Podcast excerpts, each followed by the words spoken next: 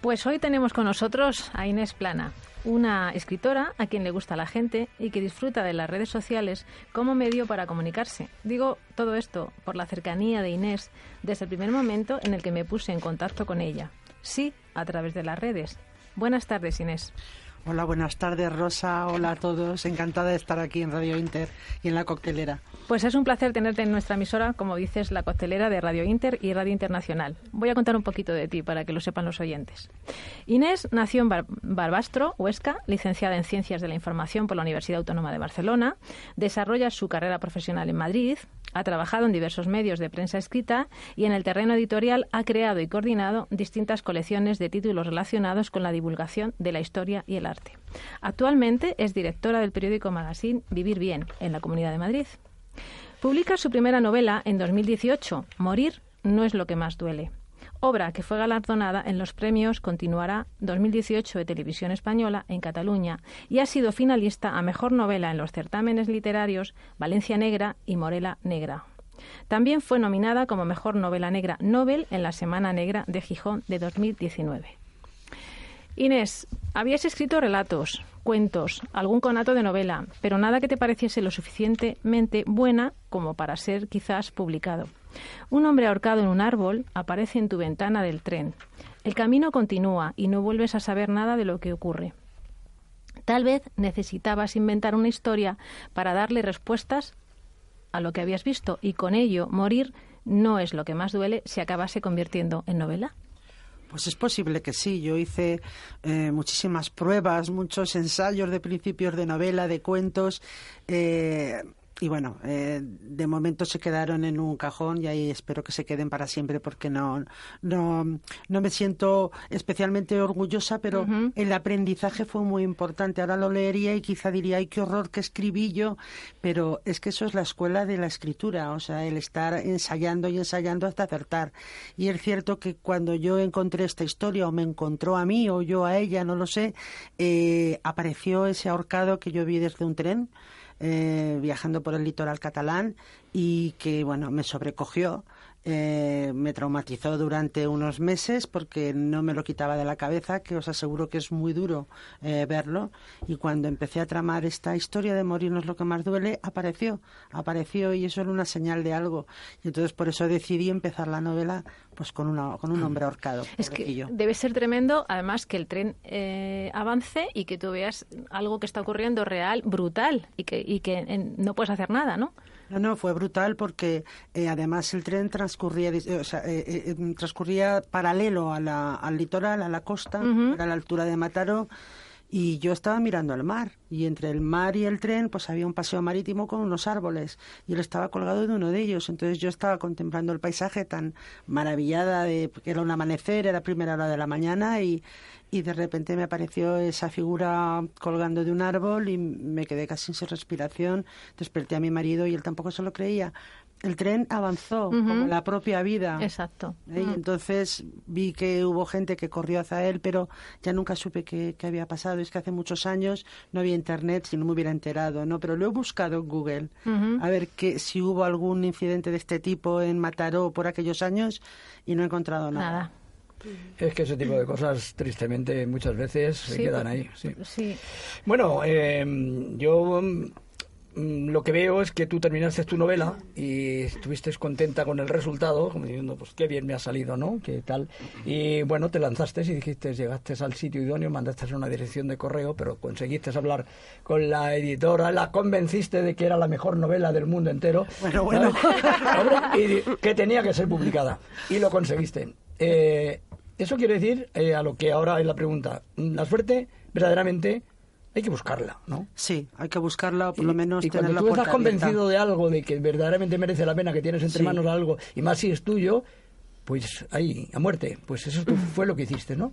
Eh, sí, lo que has contado es una maravillosa novela, pero que lo es. Pero, pero sí que es cierto que, aún no siendo así, porque eso hubiera sido ya maravilloso, sí que es cierto que, que envié el manuscrito y mi editora eh, Belén Bermejo, que es una mujer extraordinaria, una de las mejores editoras que yo creo que hay en España, eh, pues leyó las dos primeras páginas y efectivamente vio que allí eso le interesaba, que el lenguaje le gustaba, lo mandó a una valoración, la valoración fue buena y, y contacto conmigo, lo que nunca pensamos que pasa a una editorial grande, no se fija en cualquier persona desconocida que manda un manuscrito, pero no olvidemos que ellos viven de, eh, de, la, de la publicación de libros, tendrán que leer, tienen que leer todos los manuscritos para por si se pierden alguna joya. No lo digo por mí, pero yo creo que ese es el trabajo que tendrán sus sistemas de criba, pero sí, en ese momento me convertí casi en una cenicienta literaria, como me han dicho. Qué bien, la verdad es que...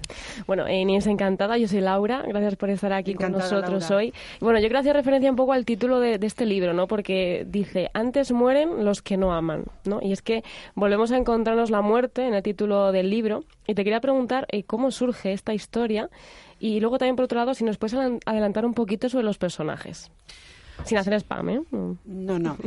Eh, no, bueno, esta historia surge, aunque es independiente de morir, no es lo que más duele, pero sí que es cierto que al final de la primera novela, de mi primera novela, hay un personaje que queda en el aire, porque a mí no me gustan los, los finales cerrados. Yo cuando la escribí no sabía si me la iban a publicar o no, pero dije, bueno, si no me la publican, todos los lectores imaginarán qué será de este personaje, ¿no? Que aparece casi al final de la novela.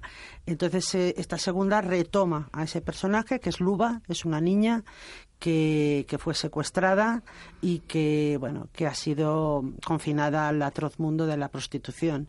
El teniente de la Guardia Civil, de la Policía Judicial de la Guardia Civil, Julián Treser, que también es el protagonista de la primera, eh, lleva dos años buscándola cuando empieza esta novela. Eh, él, cree que tiene unos vínculos eh, especiales con ella, unos vínculos sentimentales y, y, la busca como si fuera un padre. Mm. Aunque no la conoce de nada, no la conoce y no sabe además qué se va a encontrar si, si al final da con ella, ¿no? Y ese es el gran, uno de los grandes ejes de la historia y cuando empieza la novela, pues el teniente está investigando eh, un caso, estamos en la España del 2009, eh, aplastada por la crisis y nadie es amable y en las oficinas de la Seguridad Social o de o del INEM o de la agencia tributaria, pues bueno, hay muchos ciudadanos muy desesperados, ¿no? Eh, lo que sucede es que al salir la funcionaria de, su oficina de la Seguridad Social, una funcionaria es empujada violentamente por una joven contra un cristal, con el resultado trágico de que muere. Y entonces esa joven sale huyendo, solo saben que lleva un sombrero Panamá, las cámaras no han podido registrar ningún dato relevante para poderla identificar y ese es el caso que va a, investigar el teniente Treser justo cuando le llegan las primeras pistas o unas pistas fiables después de dos años con el caso archivado por el juez por falta de, avances eh, sobre las pistas de, de, Luba, de esta niña y empieza la novela y él eh, le aseguran que está viva y le dicen dónde. Madre mía. bueno, escribe sobre injusticia, rechazos, trata de blancas, traiciones. Vamos, como concienciando al lector a través de una, de una lectura de una novela negra. ¿Es una forma de denunciar todo lo que está ocurriendo hoy en día? Quizá. Pues es posible porque yo soy periodista y bueno, no lo puedo evitar, ¿no? Eh, son temas que van surgiendo a medida que avanza la trama, a medida que los personajes se van enfrentando a la realidad, eh, pues son temas que van cayendo por, el, por su camino, se van enfrentando a ellos, los someten a dilemas, pero eh, uno de los grandes temas, de los dos grandes que hay, efectivamente es uno la prostitución de menores, que si ya es atroz la prostitución, tenemos que saber que, que los proxenetas no diferencian entre adultos y niños. Eh, les pueden romper la vida a unos y a otros, que, les da igual. Y otro, y otro tema, que es el que planea también por todos los personajes, es la crisis que ya había empezado en el 2008 y que está determinando las vidas de, muchos. Hay algunos que sacan beneficio de esa crisis, como se verá en la novela, y hay otros en los que realmente les cuesta muchísimo sobrevivir a ese desastre que es encontrarse sin nada de la noche a la mañana, sin, casa o sin trabajo. ¿Cómo es Inés Plana escritora? ¿Cuáles son tus métodos de escritura? Pues yo soy bastante instintiva escribiendo, o sea, me, baso más en la intuición porque luego ya en lo que es la corrección y la edición, que es donde se da forma realmente a la novela que va a tener en sus manos el lector, pues voy un poco, pues eso, con una brújula que me, me señala el norte, pero bueno, el camino es largo, ¿no? Entonces, bueno, eh, reflexiono muchísimo antes de ponerme a escribir eh, y después de la escritura también y pienso en, en la trama porque me atrae mucho la trama negra, eh, es evidente, y entonces, bueno, voy intentando atar cabos y sobre todo, pues bueno, pues eh, disponerme cada mañana a luchar contra los elementos, que es lo que es la novela, pero sobre todo, que es muy importante para mí, divirtiéndome mucho. Mm, eso es muy importante, que te guste tu trabajo. Bueno, como nosotros. A nosotros nos encanta y por eso estamos aquí disfrutando y disfrutando contigo, Inés. Bueno, perdona, es que la radio es veneno puro. La, radio es la mayor de las drogas. A mí me encanta. El micrófono no sé qué es lo que tiene, que hay nada. Sí. Pele hay una, una cantidad de cosas. bueno, pero también ser escritora yo creo que tiene algo de como de locutor de radio que también la pluma, el bolígrafo, el poder que te da el ordenador, ¿no? Es el mismo que el, el, poder que te puede dar tener delante de un micrófono y soltar por ahí todo lo que te surja o lo que te apetezca. Pero tú lo estás haciendo porque eres relativamente eh, joven y como escritora también, eh, pero en poco tiempo has, alcanzado ya un éxito bastante importante. Entonces ya podemos hablar de ti que ya como un verdadero bestseller, ¿no? Pues ojalá sea así, sí. ¿cómo, ¿Cómo se dosifica? ¿Cómo se controla ese éxito? ¿Se vive de diferente manera? Eh, ¿Qué pasa? Pues mira, no, y te lo es para que Rosa aprenda, que está, a punto, a punto, de... Rosa está a punto de alcanzar también el bestseller. Exacto, exacto. Su próxima novela ya lo conseguirá. Y... Pues ojalá. No, yo lo vivo... Es que, vamos a ver, yo eh, vivo con mucha humildad el hecho de escribir y, no lo digo con falsa modestia, es que es así, es que somos eh, muy poca cosa frente a un folio que no sale, que no, que no puedes con él, ¿no? Y eso nos iguala a todos, los escritores buenos y los malos y los menos malos. Entonces yo creo que es un proceso que hay que vivir con mucho respeto porque el hacer, el escribir una novela es un, un proceso muy, muy, muy complejo. Entonces hay que vivirlo con mucho respeto y siendo consciente de que lo que consigas lo has hecho con tu esfuerzo y que lo que vayas a volver a conseguir de nuevo tiene que haber esfuerzo y mucho esfuerzo y dejarte el alma y dejarte la piel allí, ¿no?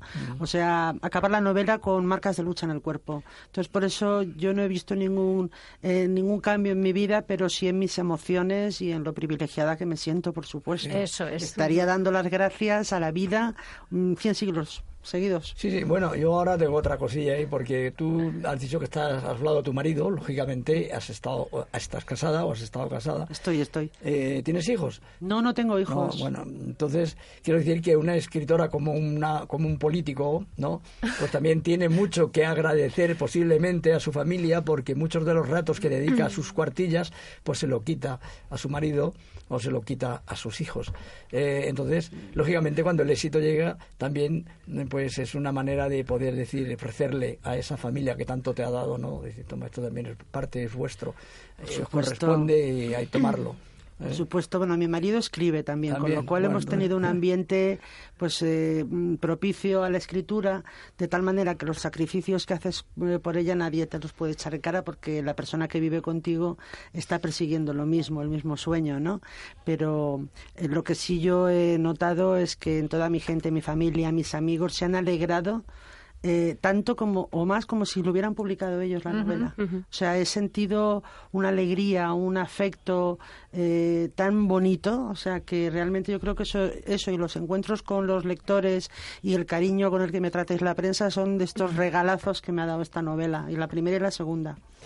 Qué bien. Inés, a mí me llama mucho especial la atención eh, las portadas ¿no? que, que, escoges para los libros y es que como que siempre muestras a una mujer por la mitad, o sea, el rostro por la mitad. No sé si escondes algo o esa mujer esconde algo o qué es lo que muestra la otra mitad que no se ve. No sé si os puedes contar un poquito. Bueno, eh, esta portada la, la, hace Espasa, que es un, tiene un equipo de diseño estupendo, pero la hacen después de leer la novela, lógicamente. Y en la primera hay una gran protagonista mujer y en esta segunda hay otra mujer, porque en ambas eh, el sexo femenino, aunque el teniente, claro, es un, es un hombre y tal, pero está rodeado de muchísimas mujeres. Y en la primera es una mujer y su peripecia, y aquí es otra mujer con su peripecia, ¿no? Como son vidas sin resolver, pienso yo, ¿eh?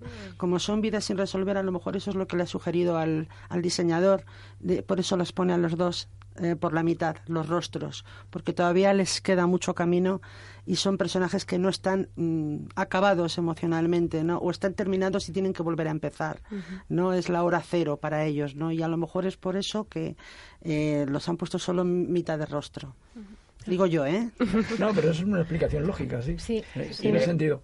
Perdona, en tu primera novela, Morir no es lo que más duele, tardaste unos cinco años. En tu segunda publicación, Antes mueren los que no aman, ¿cuánto tiempo has tardado? Por dos años y medio. Bueno, por la mitad, vamos.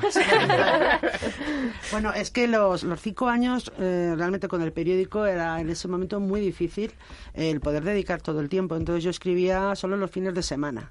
Entonces ahí es donde yo hablaba antes de los sacrificios, ni vacaciones, ni fines de escapada, nada, novela. Y yo feliz. Eh, cuando se publicó, antes de publicarse la primera novela, tardaron en la, editorial un año en publicar la segunda, hay en publicar la primera, porque al ser yo una debutante, pues claro, no podían eh, sacarme en una fecha en la que coincidiera con grandes espadas, grandes lanzamientos.